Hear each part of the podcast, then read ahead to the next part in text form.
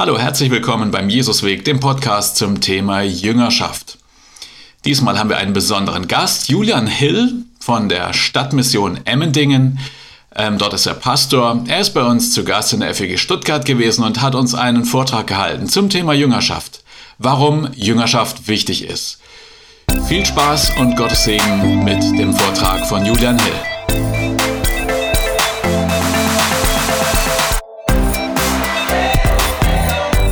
Jesusweg.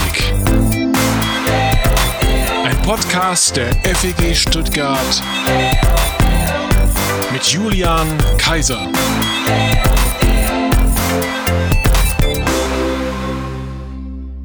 Genau, ich möchte einfach mit euch über, über die Notwendigkeit von Jüngerschaft reden. Jüngerschaft ist einfach mega zentral in der Gemeinde.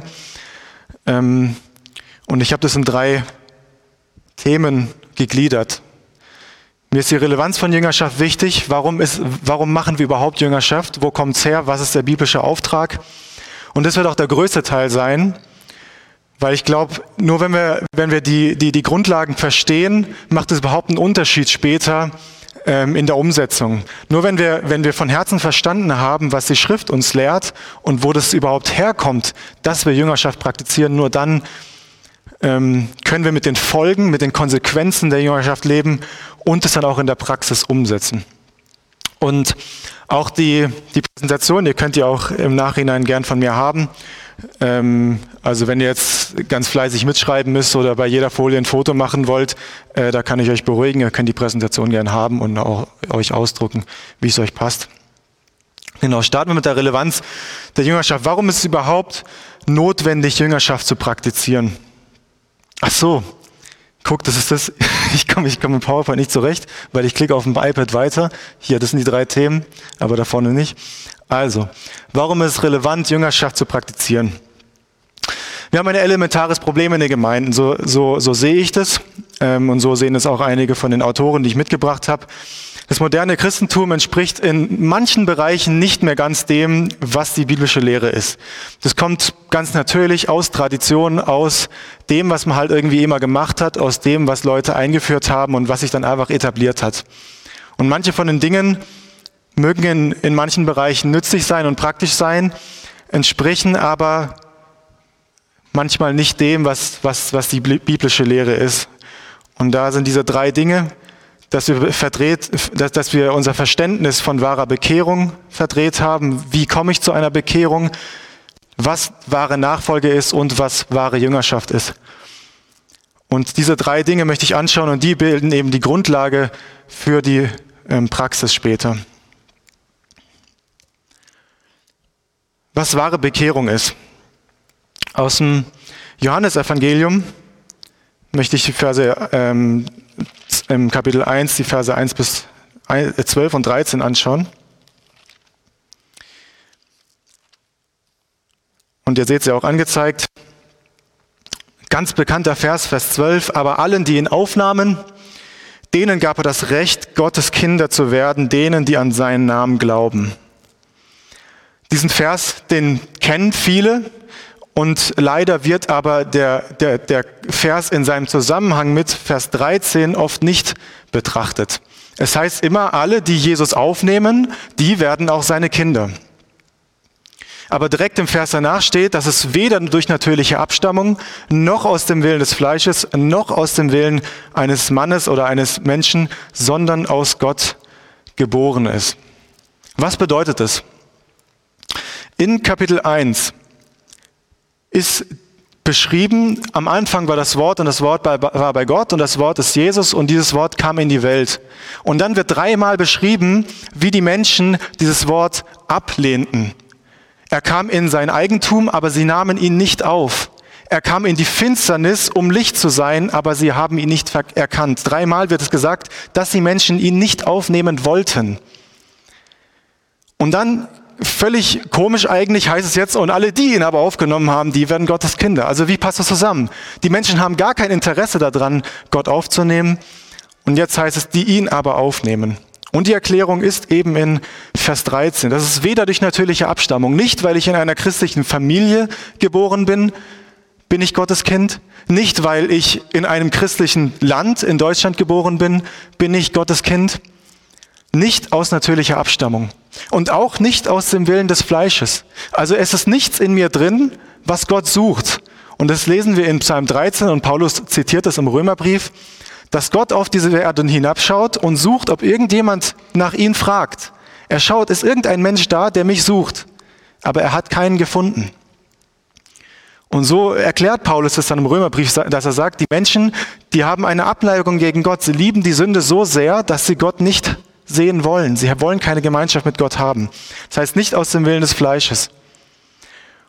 Und dann wird es noch verschärft, auch nicht aus dem Willen des Mannes, aus dem Willen des Menschen. Ja, also da ist nichts in mir drin. Und selbst wenn ich mich noch so stark anstrenge und, und, und viele Predigten höre und alles irgendwie schon, schon hab, ich, ich kann es kognitiv verstanden haben, was das Evangelium ist, aber trotzdem nicht bekehrt sein. Davon gibt es eine Geschichte, ähm, die wird hier bei, bei Dietrich Schindler erzählt. Die, das ist ein FEG-Gemeindegründer der hat hier das äh, Jesus-Modell, wo es eben um Jüngerschaft geht, um Gemeindegründung.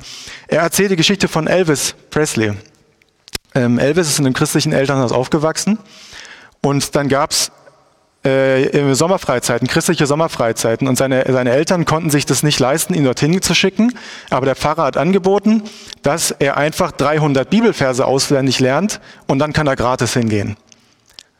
Das hat er mehrere Jahre lang gemacht. Er hat über 2000 Bibelverse auswendig gelernt und trotzdem kam er nicht zum Glauben. Man kann etwas intellektuell verstehen und wir sehen es an den Universitäten, wir sehen es bei, bei Professoren der Theologie, die das lehren, die aber nicht dran glauben, ja?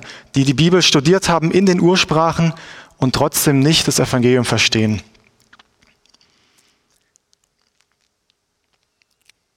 Und Mark Dever sagt in dem Buch Neun Merkmale einer gesunden Gemeinde, da hat er ein, ein Kapitel über ähm, wahre Bekehrung geschrieben. Er hat gesagt, zur Bekehrung gehören sowohl die Veränderung des Herzens, ihr dürft es auch sehen, sowohl die Veränderung des Herzens hin zu Gott, das ist, was mit Buße gemeint ist, und der Glaube und das Vertrauen auf Christus und sein Wort, das, was mit Glaube gemeint ist. Zur Bekehrung gehört dazu, dass ich es in meinem Herzen verstanden habe. Wir haben diesen Vers, wer mit seinen Lippen bekennt und im Herzen glaubt. Eine Veränderung des Herzens hin zu Gott, was mit Buße gemeint ist, dass ich umkehre von meinem bisherigen Leben, dass ich umkehre von meinen selbstsüchtigen Leidenschaften hin zu Gott und mein Vertrauen auf ihn setze, weil er meine Schuld getragen hat, weil er mein Leben verändert hat, weil er die, die, die zerbrochene Beziehung zwischen Gott und den Menschen wiederhergestellt hat. Deswegen setze ich mein Vertrauen auf ihn und, ähm, und, und, und mein Glaube.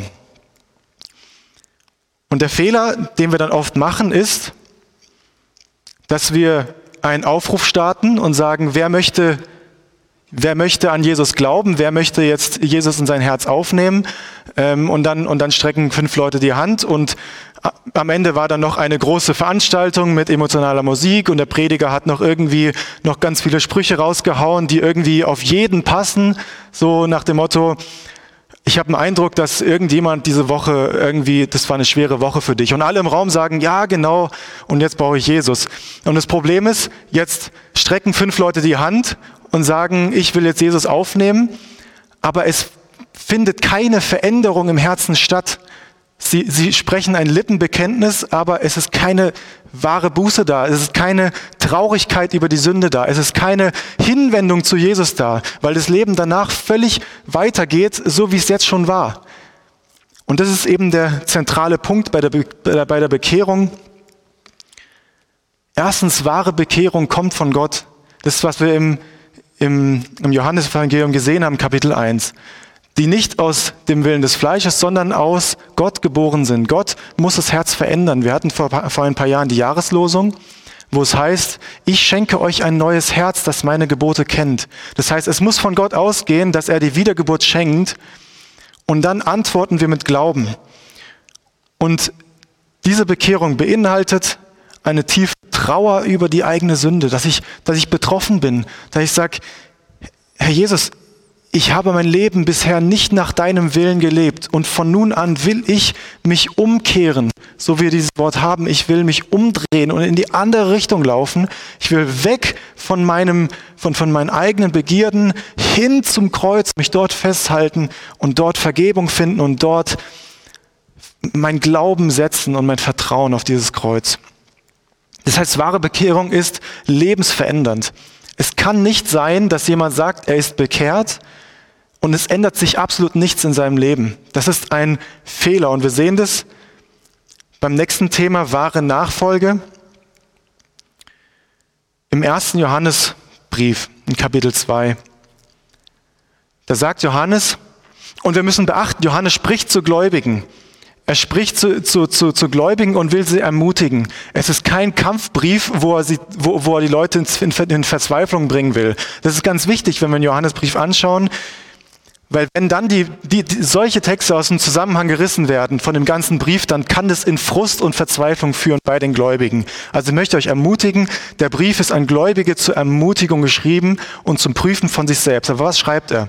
Er schreibt, wer sagt, ich kenne ihn, ich kenne Jesus und hält seine Gebote nicht, der ist ein Lügner. Und in ihm ist die Wahrheit nicht.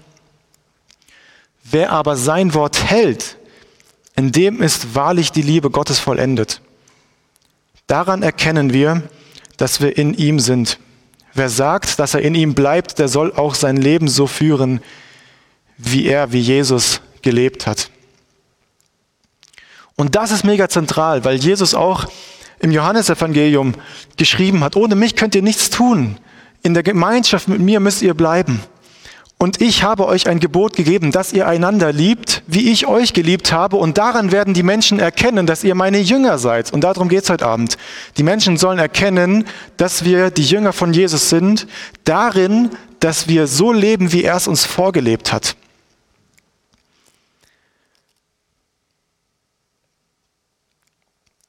Und das bedeutet auch, dass wir manche Dinge aufgeben müssen. Ich habe wieder ein anderes Buch von David Platt, Keine Kompromisse. Das ist übrigens auch, ich sage gleich vorab, das ist ein Buch, da gibt es noch ein Arbeitsheft dazu. Und das äh, kann man in Hauskreisen durchgehen über, über einen Zeitraum. Da geht es wirklich um Nachfolge, da geht es um, um, um radikale Nachfolge. Und in diesem Kapitel hat er darüber geredet, dass, dass er der Pastor von einer Megachurch ist und die haben gerade ein Gebäude von 20 Millionen Euro hingestellt und dann fragt er sich, wie kann das eigentlich sein, dass wir hier 20 Millionen Euro in unser Haus reinstecken, äh, uns hier einen Tempel bauen und auf der ganzen Welt hungern die Leute und haben das Evangelium noch nicht gehört.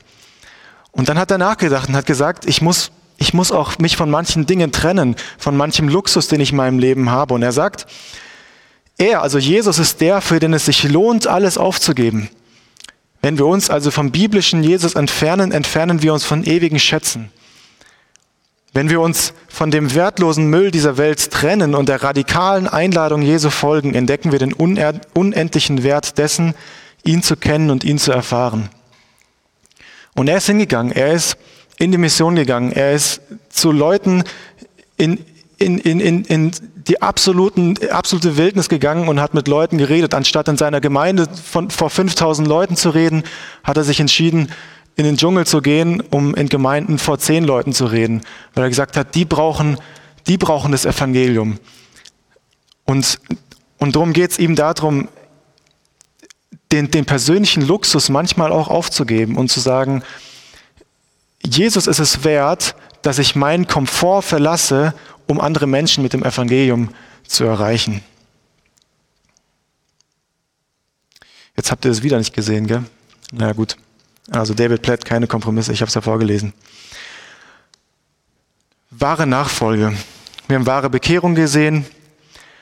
Wahre Nachfolge. Wahre Nachfolge bedeutet, täglich die Bekehrung durchzuleben. Bekehrung ist keine einmalige Geschichte. Das, was ich einmal getan habe, dass ich mich bekehrt habe, dass ich umgekehrt bin von meinen Sünden, das will ich täglich wiederholen. Ich will täglich Buße tun, ich will täglich mein Glauben bekennen im Gebet und, und mich selber darauf ausrichten, den heutigen Tag heute möchte ich die Zeit auskaufen. Heute möchte ich mit vollem Einsatz für Jesus gehen. Ich möchte vielleicht auch Kompromisse eingehen und auf meinen, auf meinen Luxus oder meinen Komfort verzichten, um diese Nachfolge zu leben, um zu den Menschen zu gehen, um das Evangelium zu er erzählen. Warum ist das wichtig? Erst wenn ich an diesem Punkt angekommen bin, wenn ich erkannt habe, meine Bekehrung kam, kam übernatürlich von Gott, er hat mich herausgerissen aus meinem sündigen Zustand und mich in ein neues Leben versetzt und, und das male ich mir jeden Tag vor Augen und sage immer wieder, ja Herr Jesus, ich habe es schon wieder nicht geschafft und jetzt will ich wieder umkehren, ich bitte wieder um Vergebung, Tag für Tag, immer wieder neu. Und das führt dann dazu, dass ich Jüngerschaft praktiziere. Und deswegen war dieser ganze Vorlauf von der Bekehrung zur Nachfolge wichtig, um jetzt eben zu sehen, was Jüngerschaft bedeutet. Und da haben wir den Vers aus Matthäus 28. Jesus trat zu ihnen und redete mit ihnen und sprach, mir ist gegeben alle Gewalt im Himmel und auf Erden. Darum geht hin und macht alle Völker zu Jüngern und tauft sie auf den Namen des Vaters und des Sohnes und des Heiligen Geistes und lehrt sie alles halten, was ich euch befohlen habe. Und seht, ich bin bei euch alle Tage bis ans Ende der Welt. Hier ist wichtig, Jüngerschaft ist niemals ein Aktionismus. Wir können noch so viele Aktivitäten in der Gemeinde einrichten und Veranstaltungen und hier ein, ein, ein Gästegottesdienst und hier und drum und dran, alles schön und gut. Aber es ist nie, die, die, die, die Aktivität selbst wird es nie bringen, wenn wir nicht verstehen, woher Jesus gekommen ist. Jesus sagt nämlich, mir ist alle Gewalt im Himmel und auf Erden gegeben, darum, ja, das ist der Grund, warum er uns in die Mission schickt, weil er der Herr der Welt ist, weil er regiert, weil er alle Macht hat und niemand ihn überwinden kann. Und deswegen sagt er, dass diese Botschaften müssen alle Menschen hören. Jeder Mensch muss hören, dass ich der Herrscher der Welt bin. Jeder Mensch muss hören, dass bei mir Vergebung zu finden ist. Jeder Mensch muss hören, dass ich am Kreuz gestorben bin für die Schuld der Menschen, damit diese zerbrochene Beziehung zwischen Gott und den Menschen wiederhergestellt werden kann. Das ist der Grund. Mir ist diese Gewalt gegeben und ich begleite euch, sagt er dann im letzten Vers. Ihr geht nicht alleine in diesen, in, in diesen Auftrag hinein. Ich bin doch bei euch und ich begleite euch doch. Und er sagt auch, ähm, in Johannes 15 sagt er, der, der Heilige Geist, den der Vater euch sendet, der, der ist bei euch und er führt euch und er erinnert euch an all das, was ich gesagt habe. Warum ist das wichtig? Wir sollen die Menschen zu Jüngern machen. Wir sollen zu allen Völkern hingehen, keinen Unterschied machen zwischen der Rasse, zwischen der Nation, zwischen was auch immer. Wir sollen keinen Unterschied machen, sondern hingehen zu allen Völkern, sie taufen und sie lehren zu halten, das, was er gesagt hat. Lukas hat es gemacht durch sein Evangelium und durch die Apostelgeschichte. Ich möchte es gerade mal kurz vorlesen. In der Einleitung vom Lukas-Evangelium, da schreibt er, da es nun schon viele Unternehmen und unternommen haben, einen Bericht von den Begebenheiten zu verfassen, die sich unter uns erfüllt haben. Und dann erklärt er weiter, viele haben die Geschichten überliefert, viele haben schon von Jesus geredet und ich mache es jetzt auch, weil es mein Auftrag ist. Ich schreibe euch ein Evangelium von all den Dingen, die Jesus getan hat auf dieser Welt, von all den Dingen, die Jesus geredet hat auf dieser Welt. Und später hat er auch das Ganze erweitert, was die Gemeinde gemacht hat, was die Apostel gelehrt haben, weil auch die Apostel von Jesus beauftragt wurden. Die Apostel haben gesagt, was Jesus gesagt hat. Das war ihre besondere Befähigung, dass sie mit Jesus drei Jahre lang gegangen sind und dann haben sie diesen Auftrag bekommen, jetzt die Gemeinde zu lehren. Jesus ist nicht mehr da, also liebe Apostel, geht raus und lehrt die Menschen. Und dann heißt es in der Apostelgeschichte, und die Gemeinden blieben in der Lehre der Apostel. Also die, die, die, die Schriften der Bibel, die wir haben, die, die Briefe im Neuen Testament, das ist die Lehre, die Jesus gegeben hat, seinen Aposteln, seinen Jüngern, und die haben es weitergegeben an uns, sodass wir in dieser Lehre bleiben können. Und Jüngerschaft bedeutet, im Gegensatz zur Nachfolge, also so definiere ich das, in dem Fall, Nachfolge ist mein persönliches Ding. Ich folge Jesus nach und ich gehe jeden Tag zu ihm und und, und tu Buße für die Sünden, die ich getan habe und ich setze mein Vertrauen in ihn. Jüngerschaft bedeutet, ich gehe jetzt nach außen und ich bringe das, was ich selber für mich mache, bringe ich jetzt anderen und gehe raus und verkünde das Evangelium. Und Jüngerschaft hat Konsequenzen. Jüngerschaft hat Folgen. Was wird Jüngerschaft in meinem und in meinem Leben und in dem Leben meiner Geschwister in der Gemeinde bewirken?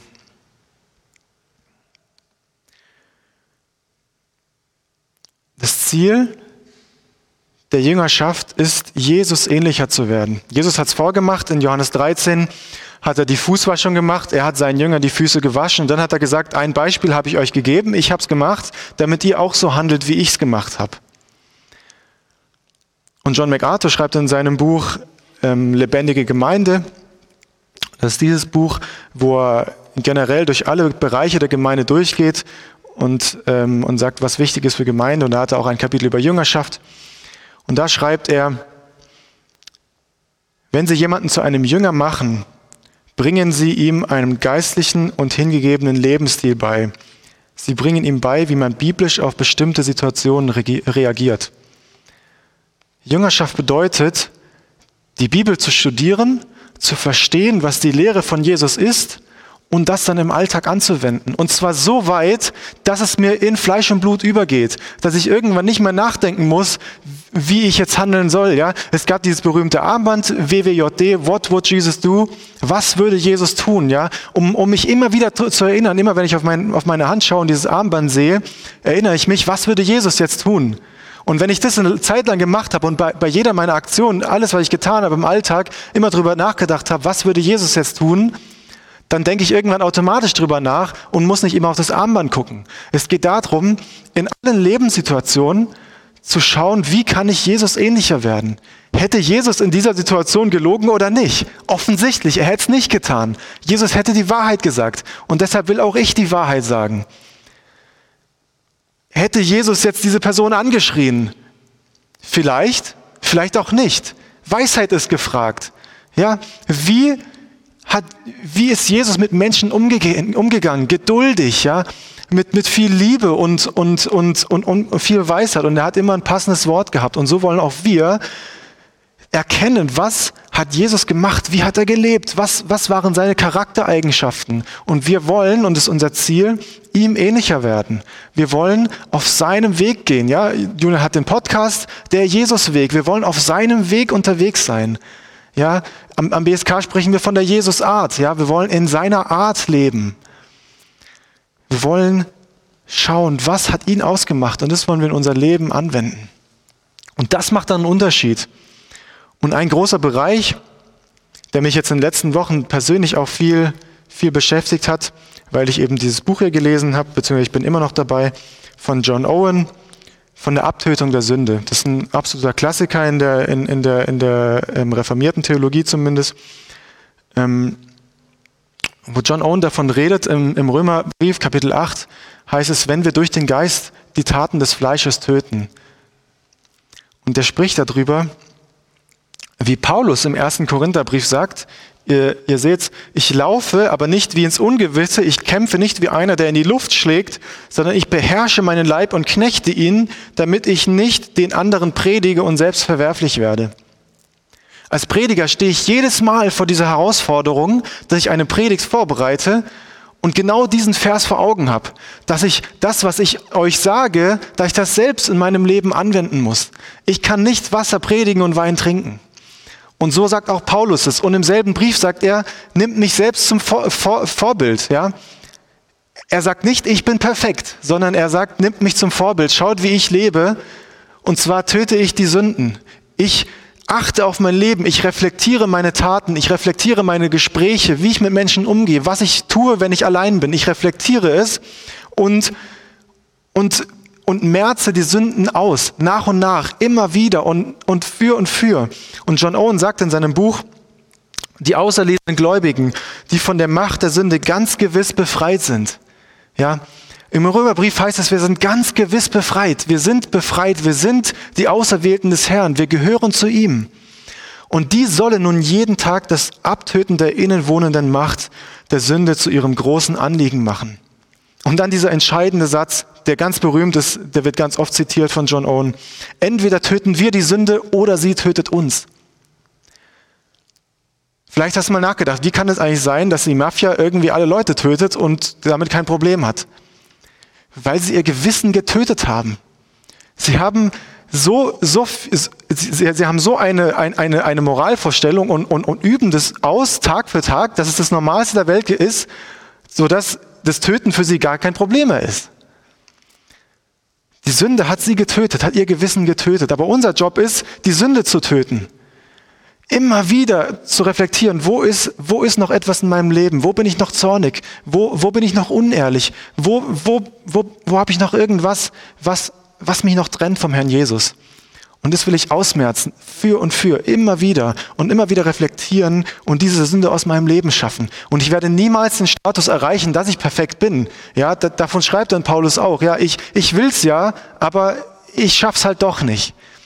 Und das ist der Zustand, den wir haben und den wir auch ertragen und aushalten müssen. Aber wir haben es gesehen, im Matthäus 28, ich bin bei euch alle Tage der Welt, ja. Jesus ist bei uns, er führt uns, er begleitet uns, er lässt uns nicht alleine. Ja, er hat uns einen neuen Leib gegeben, ein neues Herz, dass wir sein, seine Gebote kennen, dass wir sein Herz kennen und dass wir verstehen, was ihm wichtig ist. Und wenn wir wirklich gläubig sind, wenn wir wirklich bekehrt sind, eine wahre Bekehrung erlebt haben, so wie ich vorhin beschrieben habe, dass wir wirklich von, von ganzem Herzen gesagt haben, Herr Jesus, ich will dir nachfolgen. Ich will, dass du den höchsten Stellenwert in meinem Leben hast. Ich will, ich will täglich Buße tun, ich will täglich von meiner Sünde ablassen und mein Vertrauen neu auf dich setzen, dann kommen wir an diesen Zustand, dass wir, dass wir die Sünde nicht ertragen können in unserem Leben. Dass wir, dass ich schon, schon in dem Moment, wo ich irgendwas tue, das nicht nach Gottes Willen ist, dass ich dann schon merke, Mist, das war wieder schlecht. Dass ich dann wieder umkehre in dem Moment und sage, Herr Jesus, bitte sei mir gnädig noch ein weiteres Mal. Und er sagt, ja, ich bin dir gnädig noch ein weiteres Mal.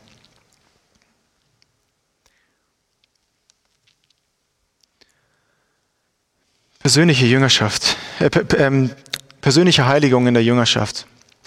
Die Konsequenzen von Jüngerschaft sind, dass es schmerzhaft sein kann und dass es frustrierend sein kann. Und die Geschichte von Jesus wo Leute zu ihm kamen und sagen, Jesus, ich will dir nachfolgen. Und dann hat Jesus sie im Prinzip abgewimmelt, hat gesagt, na, macht's lieber nicht. Er hat quasi ihnen Gründe genannt, warum sie ihm nicht nachfolgen sollten, weil es schwer werden wird. Weil sie auf Schwierigkeiten treffen werden, weil es eine Herausforderung wird. Er hat gesagt, es wird schmerzhaft werden, wenn du dich mit deiner Sünde beschäftigst und Tag für Tag um, wieder um Vergebung bittest. Es ist frustrierend, aber es ist auch befreiend. Es tut so gut, wenn ich dann zurückschaue und sag, vor zwei Jahren war ich ein ganz anderer Mensch. Vor zwei Jahren war ich ein, war ich viel, viel aufbrausender, war ich viel zorniger über manche Dinge. Aber der Herr Jesus hat mich verändert, durch und durch. Er hat an mir gearbeitet. Es ist befreiend, dann zurückzuschauen und zu sehen, was Jesus in meinem Leben gemacht hat. Und das ist der große Lohn, den wir schon auf dieser Erde haben. Und wie, groß, wie, wie viel größer wird der Lohn sein, wenn wir dann in der Ewigkeit bei ihm sind und dann diesen, diesen, diesen, ja, diesen verkorksten Leib ableben und dann nicht mehr in diesem sündigen Leib leben, sondern bei ihm in der Ewigkeit mit einem weißen Kleid. Wie viel schöner wird es dann sein? Und das ist der Vorgeschmack, wenn ich zurückschauen kann auf das, was er in meinem Leben schon getan hat. Und Jesus hat eben auch gesagt, die Menschen werden euch hassen. Warum? Weil sie mich hassen. Und wenn ihr eine Meinung vertretet, die meine Meinung ist, dann werden die Menschen euch hassen. Und wir sehen es in dieser Zeit. Erst, ich weiß nicht, letzte Woche oder vor zwei Wochen kam bei der Tagesschau der Artikel, in Texas haben sie ein Gesetz gebracht, das Abtreibung komplett verbietet. Und zack wurde das Staat verklagt. Ganze Nation ist in Aufruhr. Wie können die sowas Menschenverachtendes machen? Wie, können, wie kann der Staat Texas sowas Menschenverachtendes bringen, dass Abtreibung verboten wird? Da fällst du schier vom Stuhl, ja, und sagst, da, da, da sind Leute, die, die achten das Leben. die, die weigern sich, ungeborenes Leben zu töten. Und die ganze Nation schaut auf den Staat Texas und verachtet sie und es werden sofort tausende Klagen eingereicht, sodass der Präsident höchstpersönlich einen Verfassungsspruch ausgesprochen hat, der dieses Gesetz von höchster Ebene verboten hat. Sofort am nächsten Tag.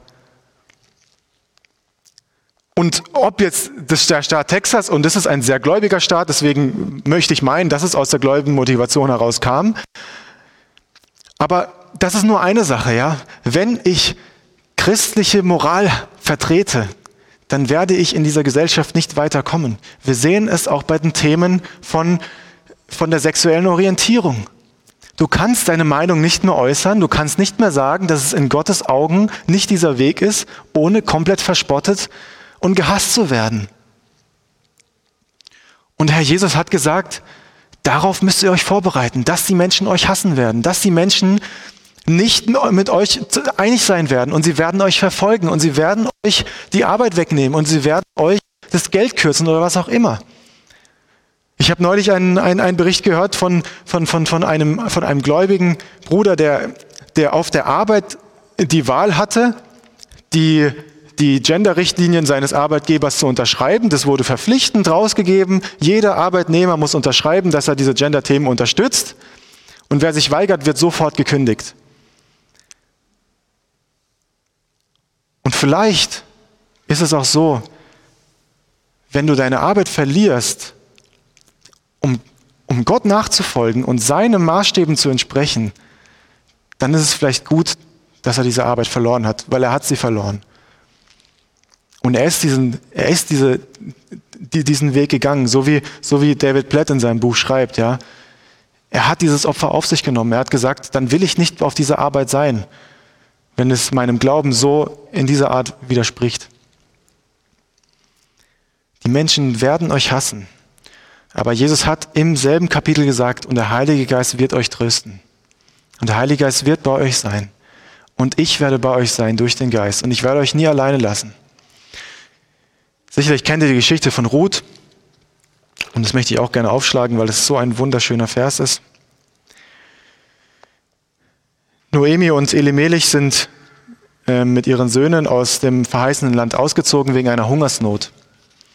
Die Söhne haben dann zwei moabitische Frauen geheiratet. Der Vater ist gestorben, die Söhne sind gestorben und dann ist die Noemi mit ihren zwei Schwiegertöchtern wieder zurück ins verheißene Land gegangen. Und auf, auf der Hälfte vom Weg hat sie dann gesagt zu den beiden Töchtern, geht wieder zurück in eure Heimat. Und die eine ist zurückgegangen, aber Ruth ist geblieben. Und was hat Ruth gesagt? Wo du hingehst, da will auch ich hingehen. Und wo du bleibst, da bleibe auch ich. Dein Volk ist mein Volk und dein Gott ist mein Gott. Und wo du stirbst, da sterbe auch ich. Da will ich begraben werden. Der Herr tue mir dies oder das, nur der Tod soll mich von dir scheiden. Was ist das Wunderschöne an diesem Text?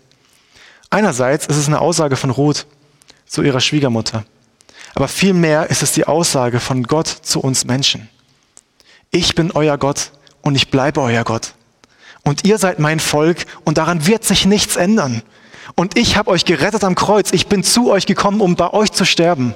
Und ich habe euch gerettet und ich habe euch geheiligt und ich habe euch zu meinen Kindern erklärt. Und daran wird sich nichts ändern. Weder Himmel noch Hölle, weder Mächte noch Gewalten, Römer 8, noch Hohes oder Tiefes. Nichts kann uns trennen von der Liebe, die, die in Jesus Christus ist. Das ist Gottes Zusage an uns. Ich bin euer Gott und ich bleibe euer Gott, ganz egal, was für Schwierigkeiten ihr hier auf der Erde erleben werdet. Und das ist die Jüngerschaft. Wie sieht sie in der Praxis aus? Wie kann ich Jüngerschaft ganz konkret in meinem Alltag einbauen. Und die Punkte, die ich jetzt habe, die sind tatsächlich gar nicht mehr so ähm, neu, weil Julian sie auch schon in seiner Präsentation teilweise genannt hat. Was nun? Erstens, man könnte jetzt eine Ausrede finden, ich bin nicht der Pastor dieser Gemeinde, sage ich, Fehler, der, der Pastor dieser Gemeinde hat richtig Bock, Jüngerschaft zu machen. Also wenn du sagst, das hindert mich daran, dass ich hier keine Möglichkeiten habe, irgendwas umzusetzen hier in der Gemeinde, dann ist es schon mal eine Ausrede, die nicht gilt, weil es hier Thema der Gemeindeleitung ist. Zweite Ausrede, ich kenne die Bibel nicht gut genug. Dann habe ich einen Trick, lies die Bibel. Ja? Ähm, du, musst, du musst nicht Theologie studiert haben, um Jüngerschaft zu praktizieren. Fang an im Lukas-Evangelium. Fang an in der Apostelgeschichte, im Römerbrief oder wo auch immer. Schlag irgendein Buch auf. Schau, was die Lehre von Jesus ist durch seine Apostel und setz es um in deinem Leben. Ja? Wenn Paulus an die Philippa schreibt, freut euch alle Zeit und dann schaust du auf dein Leben und sagst, ich bin die ganze Zeit Depri, dann hast du schon einen Punkt, wie ich Jüngerschaft praktizieren kann. Du hast vielleicht noch nicht konkret eine Lösung, aber du hast schon mal das Ziel vor Augen und sagst, da will ich hin. Fang an, die Bibel zu lesen. Ich weiß nicht, ob ich das wirklich kann. Und das wirst du auch nicht herausfinden, wenn du nicht anfängst. Ja? Ich bin mir nicht sicher, ob das wirklich funktioniert. Gleicher Fall. Ausprobieren. Und es wird funktionieren, ich verspreche es. Ich habe es schon versucht, aber niemand wollte mitmachen. Schade, aber dann kannst du immer noch bei dir selbst anfangen. Und wenn Leute sehen, was für ein Unterschied es in deinem Leben macht, dann werden sie dich fragen und sagen, was machst du anders? Das ist zumindest meine Hoffnung. Leider ist es viel zu selten, dass wir hier in der Gemeinde, wir Geschwister, aufeinander zugehen und sagen, hey, ich sehe, du kannst irgendwie beten, du hast das Beten drauf, kannst mir erklären, wie man betet. Das wäre doch so schön, wenn wir das machen würden. Leider viel zu selten. Ich ich, ich. Es gibt so viele Gründe, warum ich Jüngerschaft nicht tun sollte. Es gibt aber auch einen anderen Grund, warum ich es tun sollte. Ihr seht, ich habe die Sätze auch versucht so zu bauen, dass das Ich immer vorne steht, weil ich genau das betonen wollte. Es geht nicht um mich. Es geht nicht um das, was ich alles Tolles tun kann. Genau das hat Noemi auch getan. Sie hat gesagt, liebe Schwiegertöchter, ich kann euch nichts bieten. Ich kann euch nichts bieten, deswegen geht zurück in euer Volk. Aber Gott hat gesagt, ich kann euch was bieten. Gott kann dir was bieten. Bei Gott findest du Ruhe. Bei Jesus am Kreuz findest du Vergebung. Es geht nicht um dich, sondern Jesus hat gesagt in Johannes 15, ohne mich könnt ihr sowieso nichts tun. Also wollen wir uns an ihn halten, wollen seine Worte studieren und darin finden wir Trost. Und darin finden wir Anweisungen für die Jüngerschaft, für unser Leben, für die Nachfolge, für jeden persönlich. Also wie soll es in der Praxis aussehen? Es gibt mögliche Varianten. Ähm, es gibt das Mentoring. Und Mentoring im Gegensatz zur Zweierschaft unterscheidet sich im Wesentlichen dadurch, dass bei Mentoring ein Altersunterschied sein sollte, entweder ein Altersunterschied oder ein wesentlicher Erfahrungsunterschied, dass der Jüngere den Älteren fragen kann. Ja, wo sehen wir es in der Bibel? Zum Beispiel bei Samuel und Eli. Ja, Samuel wird in der, in der Nacht gerufen, äh, Gott ruft Samuel, Samuel, Samuel steht auf, geht zu Eli, sagt, du hast mich doch gerufen. Eli sagt, nein, ich habe dich nicht gerufen. Und nachdem Gott dreimal gerufen hat, kommt Eli auf die Idee, hey Samuel, ich gebe dir jetzt mal einen Ratschlag. Vielleicht ist es Gott, der ruft. Mentoring ist, jemand, der Erfahrung hat, gibt dem Unerfahrenen Ratschläge. Vielleicht ist es dran, dass ich mir einen Mentor suche, dass ich mir jemanden suche, der, ähm, der, der schon viele Jahre im Glauben steht, der, der, der die, die Schrift schon, schon, schon richtig studiert hat, der sich darin auskennt und der mir vielleicht auch einfach Ratschläge geben kann. Vielleicht ist das dran. Vielleicht ist es aber auch dran, eine Zweierschaft ein, einzurichten. Dass ich jemanden suche, der in derselben Lebenssituation wie ich ist, der dasselbe Alter hat wie ich, der vielleicht dieselbe Arbeit hat wie ich. Warum treffen sich nicht zwei Lehrer und überlegen, wie können wir jetzt äh, in unserer Arbeit in der Schule das Evangelium verkünden oder wer auch immer. Also Zweierschaft, gleiche Lebenssituation, gleiches Alter, Arbeit, wie auch immer. Dritte Variante, Kleingruppe, Hauskreis. Ähm, das sollte ein Hauskreis meiner Meinung nach nicht größer als zehn Personen sein. Danach sollte ein Hauskreis sich, sich teilen. Dann sind es zwei mal fünf und dann können, kann es wieder wachsen zu zehn Personen, indem man seine Freunde, Nachbarn, Arbeitskollegen einlädt. Das ist das Konzept übrigens von, von Dietrich Schindler. Darauf wollte ich auch ein bisschen mehr eingehen. Dietrich Schindler hat das so gut, also dieses Buch, ich, ich möchte es euch wirklich ähm, empfehlen, das Jesus-Modell. Es geht eigentlich um Gemeindegründung bei ihm. Er sagt durch dieses Konzept, ich habe Hauskreise, die Hauskreise wachsen, indem ich meine Freunde, Nachbarn, Arbeitskollegen einlade. Und wenn wir zehn Leute sind, dann teilen wir uns. Ich habe immer einen Co-Leiter, den bilde ich so lange aus, bis wir zehn Leute sind und dann nimmt der sich fünf Leute mit und gründet wieder einen neuen Hauskreis. Und so durch entstehen Gemeinden bei ihm in seinem Modell. Und und was er letztendlich praktiziert, ist Jüngerschaft mit diesem Co-Leiter und mit den Leuten im Hauskreis. Dass er eben, was auf der nächsten Folie dann kommt, dass er die richtigen Fragen stellt, dass er mit den Leuten die Bibel studiert. Das letzte, ähm, was, was ich aber noch als, als, keine Ahnung, Idee weitergeben wollte, dass man es vielleicht auch als Dienstgruppe macht. Ich kenne das Modell vom ICF. Die haben auch die, die, die Dienstgruppen, also die, die Kleingruppenarbeit sehr gefördert und das ist im Prinzip deren Gemeindemodell. Und, bei, und, und die haben ihre Dienstgruppen als Kleingruppen. Ja, die sagen, wenn wir so uns sowieso jede Woche treffen äh, in der Band, um zu proben, dann können wir uns auch noch hinsetzen und gemeinsam uns austauschen über unseren Glauben. Oder die, die gemeinsam in den Kindergottesdienst schmeißen oder die, die im Putzteam sind oder was auch immer. Die haben ihre Kleingruppen, ihre Dienstgruppen und die sind gleichzeitig ihre Hauskreise. Dann haben sie nicht zwei Termine pro Woche, sondern einen und verbinden den einfach ganz praktisch. Wenn es ja, für dich in Frage kommt, dann ähm, ja, kannst du ja mal gucken, ob du es einrichten kannst. Genau, in der Praxis. Wie sieht Jüngerschaft dann aus? Ich möchte auch aufschlagen, dass wir es aus dem Wortlaut der Schrift hören. In Kolosser 3, Vers 16.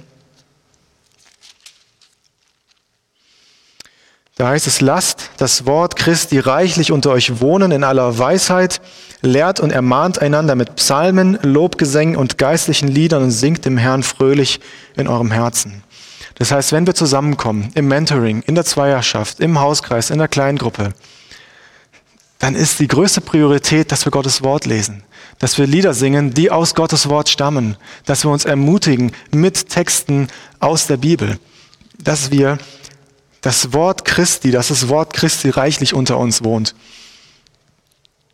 Wir wollen Sünden bekennen und Vergebung zusprechen. Aus dem ersten Johannesbrief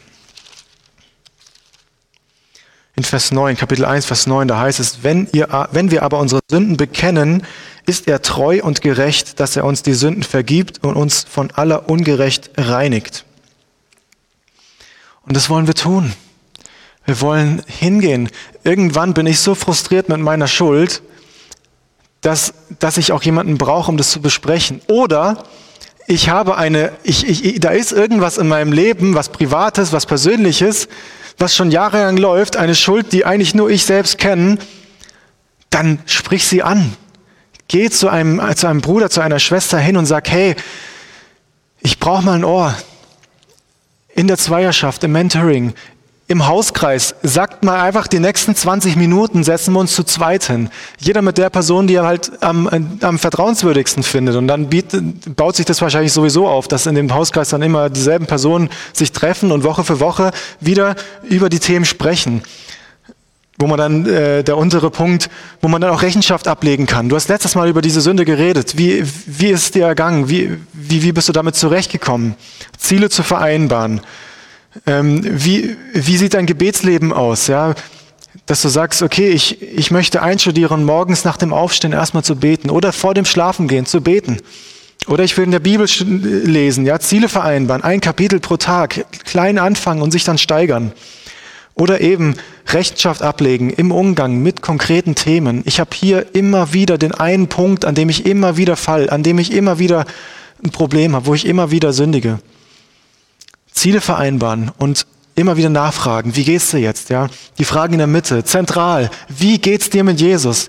Der Hauskreis ist kein Kaffeeklatsch, ja? Ich bin immer so erschüttert, wenn ich dann, ich, ich war selber in, in einem Hauskreis, wo, wo wir uns getroffen haben und erstmal nur Tee getrunken und Kaffee getrunken und, und, und eine Stunde nur, nur gelabert, was, was gerade sonst noch geht in der Welt.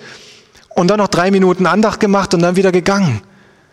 Das ist bitter, das ist schade. Ja, Hauskreis bedeutet, Kleingruppe bedeutet, zu fragen, wie geht's dir mit Jesus? Wie ist der Stand? Hast du überhaupt noch Gemeinschaft mit Jesus? Oder bist du die letzten zwei Wochen eigentlich nur noch irgendwo rumgeirrt? Hast kein einziges Mal die Bibel aufgeschlagen, hast kein einziges Mal gebetet. So oft passiert mir das, dass schon wieder eine Woche rum ist und ich habe schon wieder einfach nichts gemacht. Ich habe ich hab keine Gemeinschaft gehabt mit meinem Herrn. Und dann will ich doch jemand haben und, und, und ich habe einen Bruder, mit dem telefoniere ich jeden Montag. Und, und, und, und wir fragen uns diese Frage, wie geht's dir mit Jesus? Bist du noch dabei? Hast du Gemeinschaft mit ihm? Das ist so wichtig, ja. Was hast du beim Bibellesen entdeckt? Was hast du gelernt? Hast du irgendeinen Vers entdeckt, der dich richtig begleitet hat, wo du gesagt hast, doch, das ist mir jetzt wichtig geworden, ja. Ich habe ich hab neulich eine Predigt über Gebet gehalten und da habe ich dann äh, aus einem Buch zitiert über Gebet, vielleicht kennt es auch jemand von euch, Der kniende Christ von einem unbekannten Autor. Da wird die Geschichte erzählt von einem, von einem jungen Mann, der neu bekehrt ist und jetzt in so einer Mentoring-Beziehung unterwegs ist. Ja?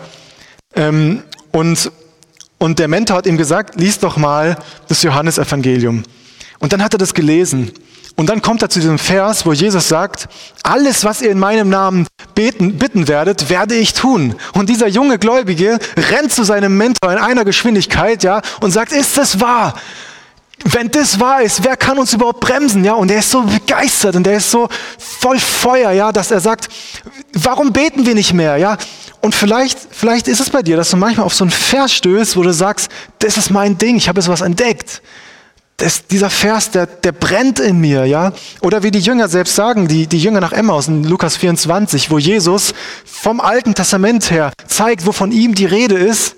Und dann sagen sie, brannte nicht unser Herz, als wir gehört haben, wie er uns die Schriften ausgelegt hat, wo er gezeigt hat, wo von ihm im Alten Testament die Rede war. Brannte nicht unser Herz. Wo brennt dein Herz, wenn du die Bibel liest? Ja, Fragen, wichtig. Woche für Woche mit deiner Vertrauensperson in der Kleingruppe fragen, wie geht's dir mit Jesus? Was hast du beim Bibellesen entdeckt? Was hat dir geholfen in der Nachfolge? Ja, vielleicht hat dir eine Routine geholfen, dass du dir einen Wecker gestellt hast, jeden Tag 6:30 Uhr Wecker, Gebet. Hat sie geholfen? Hat sie nicht geholfen? Sollen wir vielleicht was anderes überlegen? Gibt es vielleicht irgendwelche, ja, sonst irgendwelche Tipps oder Ratschläge, die wir einsetzen können in meinem Leben? Was hilft mir? Was hilft mir nicht? Fragen, umsetzen, Rechenschaft ablegen. Und auch die Frage, wem in meinem Umfeld möchte ich von Jesus erzählen? Naja, unser endgültiges Ziel ist, dass Menschen zum Glauben kommen. Wir wollen, dass Menschen das Evangelium hören. Das heißt, wir wollen uns nicht in unsere eigene Suppe drehen und, und, äh, und nur selber die, die, die Heiligsten werden, sondern wir wollen auch, dass Menschen das Evangelium hören. Also muss ich mir die Frage stellen, mit welchen Menschen habe ich zu tun, wo ich die Möglichkeit habe, das Evangelium weiterzuerzählen wo ich vielleicht auch schon einen Einblick habe in deren Leben. Mein Arbeitskollege, der mir sowieso schon erzählt hat, da ist viel Zerbruch, da ist viel Leid in seinem Leben, wo ich mit der Botschaft des Evangeliums schon direkt in sein Leben reinsprechen kann, wo ich schon ermutigen kann, wo ich nicht erst lang, na, lang suchen muss, wie kann ich eventuell das, Leben, das Evangelium auf sein Leben anwenden, sondern er hat es schon von sich aus erzählt, was ihn belastet und ich kann ihm Trost schenken durchs Evangelium. Wo ist in meinem Umfeld jemand, der dem ich von Jesus erzählen soll. Und ganz offensichtlich, wofür sollen wir beten? Ja? Was sind die Anliegen? Wofür soll ich als dein Mentor, als dein Zweierschaftspartner, als dein Hauskreisleiter oder sonst irgendwie, wofür soll ich beten? Und das sind die Praxistipps, die ich euch irgendwie mitgeben will. Sie sind irgendwie offensichtlich, auch in, in Julians Präsentation sind sie schon drin, die Fragen. Die habe ich teilweise ich meine, ich kannte die auch schon, ein bisschen was abgeschrieben. Vielleicht hast du die auch von mir, weil ich dir davon erzählt habe, als wir telefoniert haben. ja, also, genau. Es ist halt, Jüngerschaft, das ist, es, ist kein, es ist kein Rezept und nur so funktioniert Ja. Studier die Bibel, schau, wie Paulus mit Timotheus umgegangen ist. Was hat Paulus zu Timotheus gesagt?